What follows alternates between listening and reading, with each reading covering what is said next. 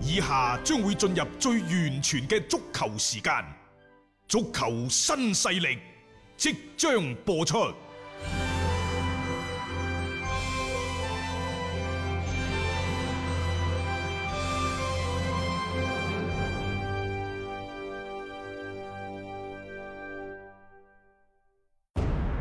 足球場，英雄地，幾多難忘時刻。攞翻住個波，從廣州太陽神到恒大富力，從東較場驚天一射到亞冠加冕，從童話變成現實，從英雄變成傳奇。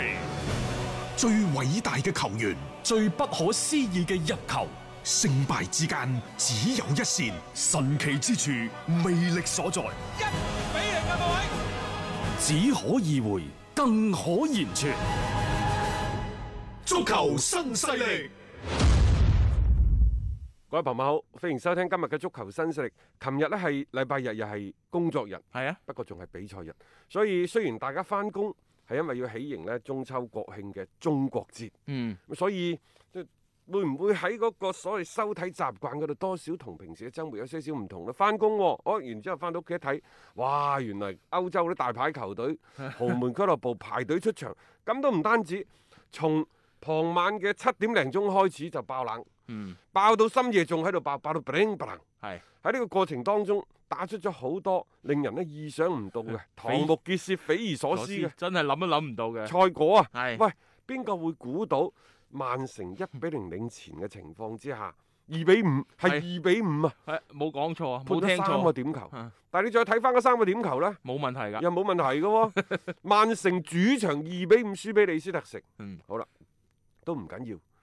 拜仁慕尼黑之前二十七場連勝，打遍全歐洲冇敵手，啊佢輸就算啦， 輸到咁乾淨， 輸到一比四。係然之後你再睇翻，即係輸俾賀芬咸啊。係係然之後你再睇翻呢，如果唔係斯朗喺關鍵時刻嘅入波，啊係祖雲達斯派路嘅手秀啊，啊，就衰咗㗎啦。幾乎係演和咗啊嚇，即係所以你可以睇到其實琴日咧係一個歐洲強隊嘅受難受難日，真係㗎，係集體嘅爆咁啊，冷，當然咧，亦都有啲咧表現好好嘅，譬如話蘇亞雷斯加盟咗馬體會之後六比一， 其實狂呢跑冷門嚟㗎，啊嗰個比分冷門嚟比㗎，分冷門。然之後呢，之前嘈冤巴閉、亂七八糟嗰隊巴塞呢，一拉出嚟誒又得啊贏咗個四比零。半場搞掂喎嚇，即係你可以睇到就係琴日啲比賽啲結果。如果按照以前呢，大家中意玩個傳統嘅足彩十四場咧，哇喺可能嗰個嘅即係啊最終嘅回報真係好高啊！誒、呃我越嚟越感覺咧，歐洲嘅足球嗯，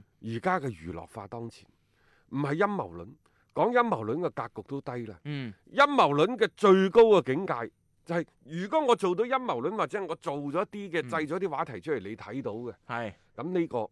呢個張數又或者呢個範數真係唔算高，嗯但係如果我係用一種娛樂嘅手法，唔係去踢波，係將一啲嘅你嘅吸引力、你嘅注意力全部吸引晒過嚟，冇錯真犀利。係，打死我都唔信。雖然你拜你拜仁啲球迷話，唉、我哋啱啱打完超級杯誒攰啊，嗯攰啊，係啊，所以咧就輸俾賀芬咸一比四。我話俾你聽，就算點攰都好，嗯，嗰隊拜仁慕尼黑係冇可能輸一比四嘅。我同你你再睇翻佢琴日嗰啲射門啲軟弱無力㗎，嗯嗯嗯到底我想問你係射門定係想將個波傳翻俾對方門將？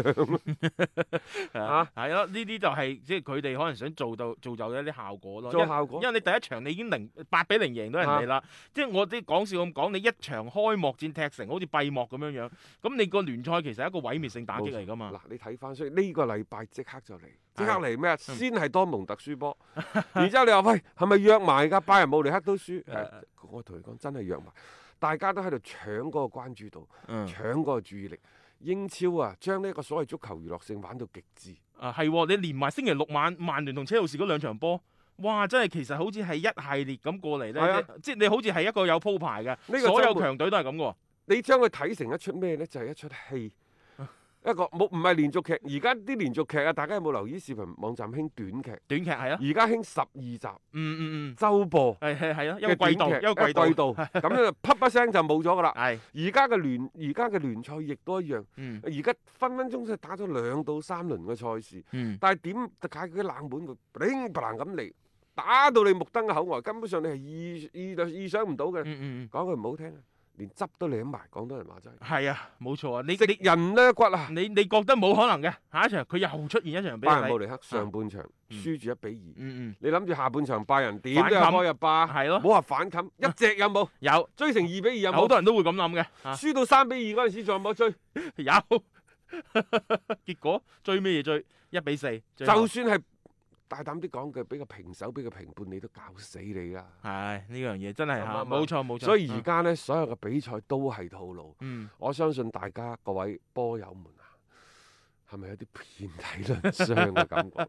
嗱我我唔係好清楚其啊實琴日節目裏邊，阿斌哥專登同大家講咗一樣嘢，就係話而家啲聯賽嘅啲極致嘅娛樂化，啊或者佢唔想啲寡頭嘅嗰種情況太過早咁出現到。最關鍵呢，就係而家俱樂部冇咗一大筆嘅收入，係，佢哋一定要去開拓更加多嘅一啲資源、嗯嗯，開支啊，開源節流。冇錯，開源喺邊度開啊嗯？明明以前呢，喺你個袋度每個賽季唔揞一千都咪揞幾百萬，誒、係啊幾百英鎊幾嘅。幾位英鎊係咯，你去現場睇波，你諗下嗰個花銷幾大花啊花？銷有幾大？係，而家呢筆錢冇咗啊！嗯， 但係球員啲人工冇少，俱樂部啲人工冇少，該俾嘅訓練、該俾嘅長租等等，全部都有嘅。嗯喂，呢啲賽果仲唔跟住你行，仲唔睇住你食？即係題外真係提內部，各位，你可以將我哋足球新勢力嘅節目 啊，當做係一當做係一個呢，即係成日充斥住誒呃少少陰謀論。各位真係唔係陰謀論，嗯，而係我哋睇咗廿幾年波，我哋睇咗廿幾年波，好多嘅一啲感受嗯，更加之深切。嗯，又或者我哋同同行相比呢，誒、呃我哋可能會係更加之真切咁感受到喺呢個過程，又或者呢個紛繁複雜嘅世界，佢已經發生咗變化，已經發生咗變化。我哋身邊嘅事情就好似而家，我成日都懷疑，喂，點解春天變秋天，秋天變春天？嗯，嗯甚至乎我話個地地極嘅南北軸嗰度 係咪已經調轉變咗？因為我會考慮得更加深啲。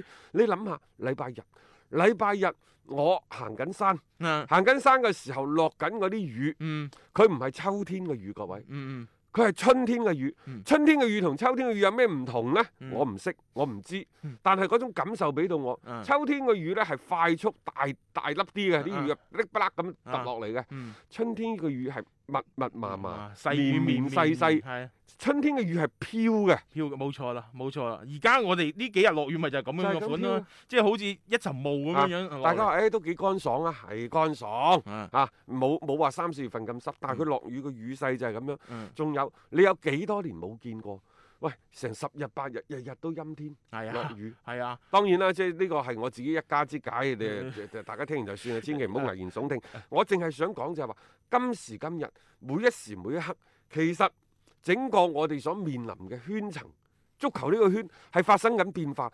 呢種變化，大家千祈唔好後知後覺。嗯，即係當你唔明白嘅時候，人哋話人哋恐懼嘅時候，我要貪心。嗯，其實球市同股市一樣嘅咋，你唔敢揀嘅時候，嗯人哋唔敢買嘅時候，嗯你就要買；人哋高位去追嘅時候，你就要賣出。係冇一樣嘅係，足球嘅賽事亦都一樣，所謂嘅財富總係掌握喺少數人嘅手中，嗯，從眾心理啊，嚇、就一定喂呢、個世界永遠揾錢嘅點解係一小部分，就係佢哋嗰一小部分人係洞悉咗先機。嗯，首先出手，足球亦都一樣，足球嘅市場亦都一樣，各位就係話你如果發現，又或者係你發現唔到，你多啲聽足球新勢力，可能嗰個世界嗯，已經發生咗即天係翻佢地覆。感受係會有所唔同咯。從大嘅聯賽嚟講，嗯大家都喺度爭奪呢一個市場，爭奪球迷嘅關注度。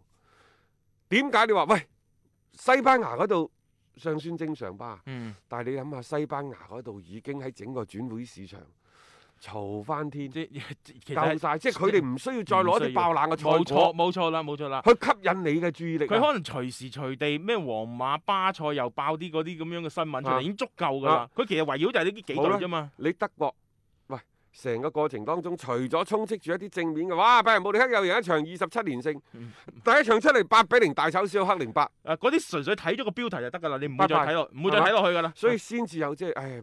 點辦呢？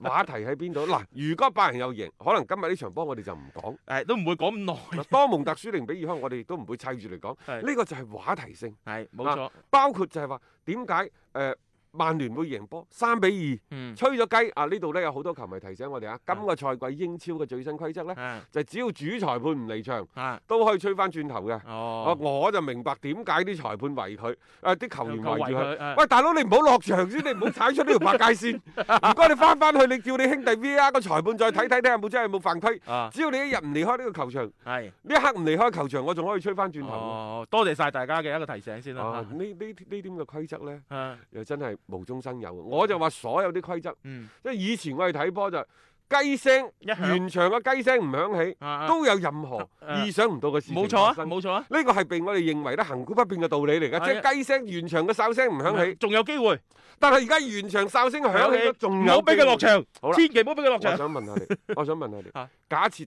競彩個局面場面嚟講，嗯，我點樣去判嗰日咧一度係以按二比二嘅結果計咗㗎，嚇？啊，競彩啊，嗰係嘛邊一度係按二比二咁後結果。尾計翻好多平台話調整翻轉頭咯，嚇、但係我知道外界有好多人係得咗益嘅嚇、即係個係二咪啊？比二啊，係嗱，啊所以我就話咯，怎麼辦？嗯，所以呢樣嘢你你你唔將佢。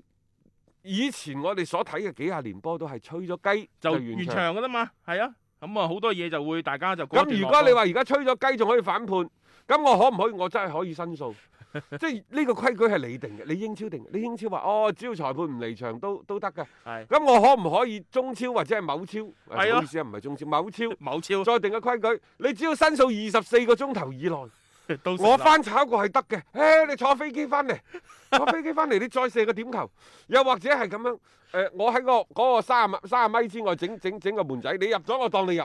規矩係人定㗎嘛？直情係啲咩喺個視頻上面睇住你寫嗰個波嗱，大大大膽啲講句啊！我認為呢、個呢、個咁嘅啊，吹雞完場，裁判未離場，係呢、仲可以咩呢？個唔啱嘅，係唔啱嘅。真係唔啱嘅。如果係咁嘅話，我以後就講啦。喂，我十一個球員，包括啲替補嗰啲，我就圍住你，係啊，我以手拉手。呢啲真係助長裁判，即係圍裁判嘅呢種風氣。啊佢可以好文明咁圍住學你話啫，就圍咗個圈，啊好搞笑噶。你會覺得你唔好落場啊，你唔好落場啊，咁樣就咁 樣。只要你只腳唔踏出去，我哋仲有機會改變比分喎。比賽呢，你係可以吹咗完場就完場噶啦。至於你話嗰只波，譬如話曼聯嗰只波啊啊，啊，你如果作為當值嗰個主裁判，你精啲精啲呢，就，誒嗰度有個波，唔係話你射完即刻吹雞。啊射完之後有冇事啊？VAR 確認得唔得？唔得你話喂，我誒應該冇問題，我吹雞得唔得啊？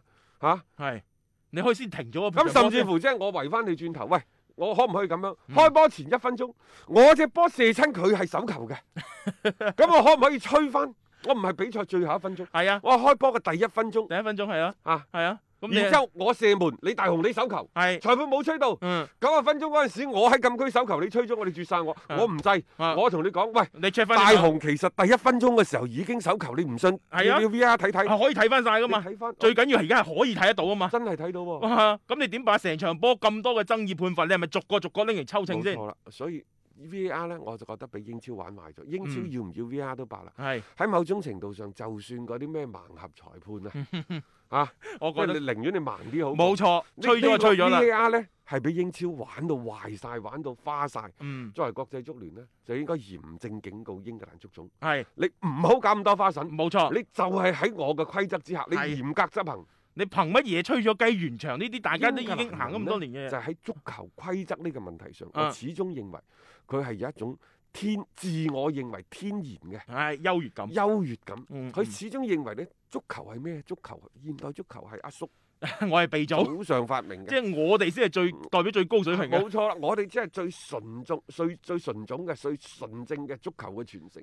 所有啲規矩應該我話咗算，嗯，你嗰啲咩 VR 亂嚟嘅，我就要加翻我呢啲嘢，啊真係唔啱嘅。嗯哼啊，如果你話呢個波即係翻翻轉頭，喂有冇問題啊？吹翻誒、呃整個嘅過程一句講晒，就好似我哋之前講嘅咩體毛級越位，越咩啫？嗯，嗯體毛級越位你去到邊度都係咁嘅，你係啊，你嗰條線你都嗰係條咁線樣都係咁畫畫嘅。噶啦。你然之後雲家話：喂，不如咁啦，我突 出去就誒最尾個身身位後邊個身點位都會先有拗撬佢只係㗎。始終有條線喺度，就算我突咗個身位，嗯我個腳毛級嗰度仲係有一條楞咗喺度。足球場上嘅呢啲情況，你冇辦法完全預計得到所嘅。以一碗水端平咧，就係體毛就體毛係咯，越位咪越啱唔啱啊位咯。仲有呢，而家英超啲裁判、英超啲場邊啲大大大神們喺度吹，話只要波打手嗯，都係手球，咁以後就唔使睇啦，成 場波一入到去對住對方嘅佢守門手員就射係就就就佢射，有啲雖專然登呢掟個我隻手投訴度嘅，係啊你係啦，舉手咁係啊得唔得？係得嘅，呢係個就係規則嘅漏洞，嗯，冇你錯，可以試下。嗯規則嘅漏洞，你試完之後呢，國際足聯覺得咁樣唔啱再改，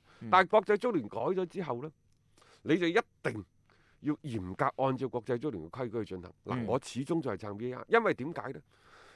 我哋當今現今嘅技術高速發展，各種嘅手段越嚟越現代化，越嚟越高張先進。嗯你唔用呢啲，你足球點解唔可以與時俱進呢？嗯，啱唔啱嗯啊？冇錯啊，喂，你以前打仗嘅時候，你係用冷兵器。係啦， 冷兵器時點代解你而家要用熱兵器？點解你而家又唔攞翻啲大刀去劈咧？係咪？冇錯啦，好其簡單實啫足球比賽亦都一樣啊 噶。點點解以前我靠人眼去睇，啊，而家後尾要靠鷹鷹眼，眼啊要靠 VAR，嗯，係因為呢一種嘅方式係比以前過去更加即之係進步咗啦嘛，關鍵呢，就係、始終呢，就係、所謂嘅誒、呃黑白自在人心嗯嗯，啊！冇呢個錯所謂黑白自在人心就係每個人都有規矩，嗯但係呢個規矩到底係點去遵守、嗯點去執行，每個人心中都有把秤。講到底，VAR 佢只係一種輔助手段。嗯，判最尾嘅判罰與否，仲係個主裁判，啊仲係人啊嘛。嗯明明你睇到佢係越位嘅，你唔判；明明你睇到佢唔係犯規嘅，你覺得佢係犯規。嗯明明你睇到熱刺嗰場波就係咁啦，同樣嘅情況，熱刺就冇點球嘅，係誒去到紐卡素就有點球。啊有點球啦，冇錯啦，呢個係 VAR 嘅錯咩？嗯，唔係 VAR 嘅錯，VAR 係真實還原翻嗰一瞬間。我話俾你聽發生咗咩事紐卡素後衞有冇手球？啊？有。有啊嘛，你主裁判有冇判俾熱刺你點球？冇判啊冇嘛，係咯，好啦，到到最尾時間，啊熱刺啊，艾力迪啊，壓力定壓有冇手球？有你有冇判到？ 有，但係相同嘅之前有一個鏡頭，你點解唔判？嗯，你覺得呢個係 VR 嘅錯咩？冇錯啦，即係人哋拎出嚟俾你睇，你以前話睇唔到就審死官，啊好多嘅原案錯案，而家俾你睇到啦，你就視而不見，或者睇到明知有問題你唔判，呢個都係喺嗰把尺始終喺個人嗰度手上面，所以呢，人呢家嘢，我而家最近呢，唉，點講呢？好多嘅大瓜 事件層出不窮啊，甚至乎呢，喺廣州本地嗯，都都有一啲大瓜，大瓜。哎呀，嗯你會覺得人嘅下限誒原來係無限咁向下邊擦嘅。我同你講，英超啲裁判真係冇下限。嗯。佢可以係明目張膽地，真係㗎啊！堂而皇之地，佢堂而佢皇之佢佢要做咩就做咩㗎。佢完全即係佢中意嘅時候咧，將你 VR 拎出嚟，其實當擋箭牌啫嘛。即係有時你話佢要用呢種手段去達到乜嘢嘅一啲目的，就睇佢點樣樣去處理㗎啦。摩連奴呢後尾好興，佢講到幾樣嘢喺賽後，即係我都懷疑呢個係咪英格蘭足總有意為之，嗯，就係、明明要搞你摩連奴，即就係撩慶摩連奴，係撩你撩興摩連奴，就睇你摩連奴點講。係我唔介意你踩多我幾腳，誒 呢個係話題啊 嘛。話題啊嘛。啊摩連奴呢亦都好配合。啊第一，佢話我哋嘅禁區總係好特別嘅。 其次呢，佢話呢個就係熱刺同埋悠久嘅歷史，佢有悠久歷史俱樂部嘅區別。我唔知佢講緊邊個。嗯啊！我而家不係佢得曾經執教過球隊呢，抑或係而家英超最好打嘅球隊呢？唔知。唔知，但但係係佢曾經執教俱樂部呢，係上個賽季啊全歐洲攞點球攞得最多嘅。啊，我啱想講嚟緊週末就佢兩隊波打，所以你話而家作一個話題嘅鋪墊，包括前兩日蘇斯克就突然間提出，就專登將摩連奴嗰日揾把尺咪哇度嗰個球門好似矮咗嘅 嗰、個嗰嗰段嘢嘅，佢都喺度揶揄呢一個嘅摩連奴，其實係做話題㗎嗯啊。第，三，摩連奴話有錢都唔捐俾你英格蘭足總。嗯嗯。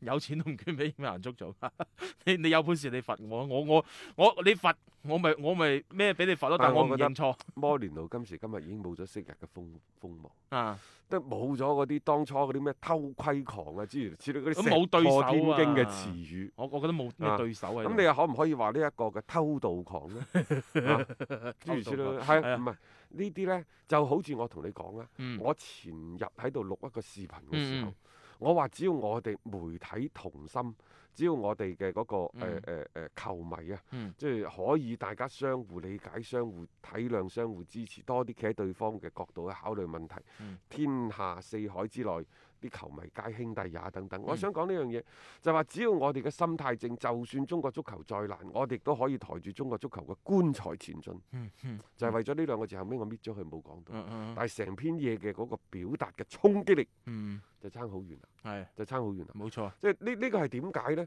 就即係摩連奴嗰個心態，我多少有啲感受。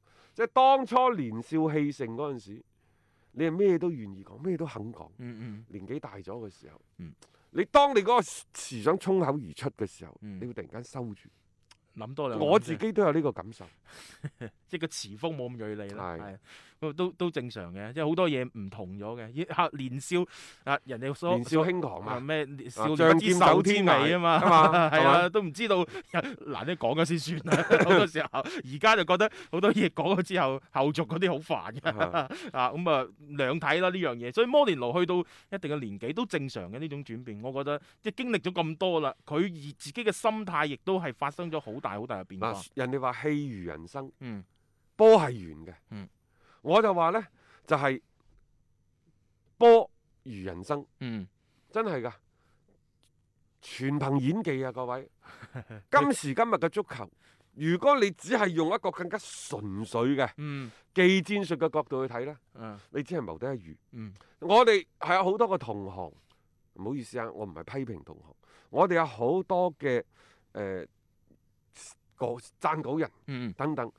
成日都企喺以波論波嘅角度，嗯即係呢場波大家啲技戰術踢得點啊？冇癮㗎。我啊同你講，啊所有啲嘢全部都係戲嚟嘅啫。嗯嗯，係啊，娛樂咯，娛樂大家啊嘛。連今時今日我哋好多球迷都識講，切睇住個盤嚟踢嘅，咁有啲嘢你係不謀而合嘅喎、又真係嘅喎，你難怪球迷會有啲咁樣樣嘅感嘆嘅喎。點解點解賽前會有一啲嘅嗰個方向咁明瞭嘅咧？咁呢個你不得不去即係提出一種質疑即 咯。係我可以理解為呢，即係純技術嘅角度呢，你認為佢係一種執着。嗯但係如果人哋演緊戲，明明你知佢係演戲，你仲被佢嘅劇 情感動到喊到撕哩撕哩哈啦，你同屋企嗰屋企嗰有乜區別呢？我想問你。偶爾間做一做嗰幾個都得嘅， 純粹啲咯。 你即係你，但係足球足球極少數，即係除咗啲大賽當中嗰啲咩啊大逆轉等等嗰啲， 可佢能除除咗呢，有啊啲即係係世仇嗰啲，啊即係煮到埋嚟都唔食嘅，我係要砌低你。誒嗰啲就極個別啦。嗰啲咁嘅賽事服務鄰國係啊，啊！真係好少㗎。嗱，我同你講就好似意大利話我要打 韓國，嗰啲唔需要講嘅，唔唔使使動動員嘅。員，唔需要動員。西班牙亦都一樣。誒，即係嗰啲但係如果你話西班牙同意大利打，誒哦，咁大家坐埋傾下偈先誒咯。係咯，咩丹麥打瑞典嗰啲，啊甚至乎喺度懷疑 啊仇恨，你覺得可唔可以忘記咧？誒哦睇唔同嘅時間段咯，唔啲係利益又唔係同，可以嘅，可以係嘛係可以啊嘅。你淨係睇我哋而家幾多人中意去去去啊，去交買易嘢係咯啊？係之咯類之類係咯係可以嘅嗯。你信唔信？二十年前、十八年前、嗯十八年後有一條好漢。而家呢班意大利國家隊邊度理解佢哋前輩嘅咁痛啊？係你冇切膚之痛啊！呢就樣算嘢簡拿華路以後去到意大利國家隊做主教練嗰嗰班就啊，我哋一定要打韓打韓嗯國，見一次打一次。呃你嗰陣時打啫，唔關我事。而家有偈傾嘅，你估冇偈傾咩？一係樣有嘅。有有有，即係好多嘢我就話唔同嘅時代唔同咯，即係你你有冇經歷過嗰一刻？咁嗰個感受真係爭好遠嘅呢樣嘢，你又唔可以太苛求啊！而家嗰啲冇經歷嘅嗰嗰啲人，一樣可以懷住你嗰種好好好仇恨嘅心理，冇辦法做到嘅。嗱，聽我哋講咗咁多咧，喺呢個時候，我想同大家提煉一下我哋啱啱所嗯講嘅，即係囉囉嗦嗦講咗一大餐。我想提煉出嚟，我想我哋想表達一個最主要嘅概念係咩呢？就係、足球係圓嘅，嗯賽果你覺得係不可預測嘅。嗯實際上呢，足球就就好似一出戲咁，係有編劇，甚至乎有導演、有演員添，有演員，嗯一切都係編排好嘅。嚇佢所表現出嚟嘅跌宕起伏嘅劇嗯情， 有啲嘢佢係即係可能係個編劇佢預示唔到，就係、話我將個劇本大概寫咗條骨出嚟，誒你哋喺場上表演啦。係可能佢表現得非常之感人，好過火，係但係整體嘅方向就係按照劇本嘅方向去做嘅去做嘅。係佢唔係百分百按照個劇本嚟，嗯，但係佢只會係表現得比個佢劇中本間可以更加有之支好線噶嘛，冇問題嘅，啊係誒主線冇錯就得啦呢樣嘢，呢個係 主線冇錯，係啊方向亦都唔可以冇錯。啊亦都唔可以錯。咁但喺呢個過程當中，你明唔明啊？喂，呢場波我寫個劇本啊，入 波細少啲，唔好咁多。你唔係喎，你難擋嗰度整個烏龍，你總會有卧底噶嘛， 你總會有嗰啲突然間嘅嗰啲故事嘅啊轉折你噶嘛，睇到大雄守門係咁踢一腳，嗰一腳點知你一腳咧毒蛇躝草石破天驚嘅射門，咪係真咯，係破門個激死 你喎！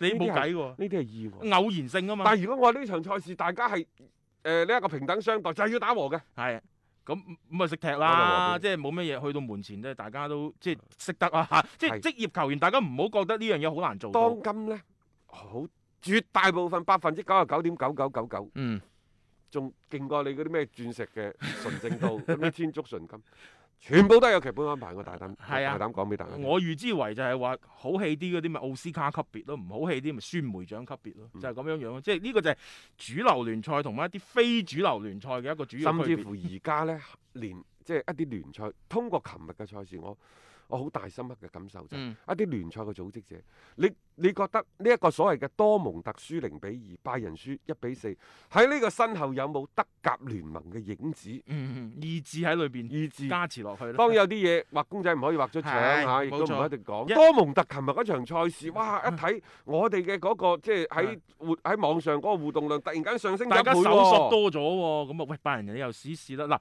我哋唔係使製造講拜仁你就係試係試。製造話題嘅，係製造話題，並唔係話一啲咩其他嘅嘢啫。呢樣嘢好重要。話頭醒尾畫公仔唔需要畫出腸嘅，你係咯睇完即係大家無論係英超、德甲，而家就係為咗為咗爭奪眼球、爭奪呢一個嘅互聯網上邊嗰啲咩話題啊、嗰啲咩熱流量度啊啊、流量啊，真係無所不咪用爆其到咪極爆啊。到 bling bling 啊係啊，嗱呢個就係足球啦嚇，大家用一種娛樂心態去看待係咪舒服好多呢？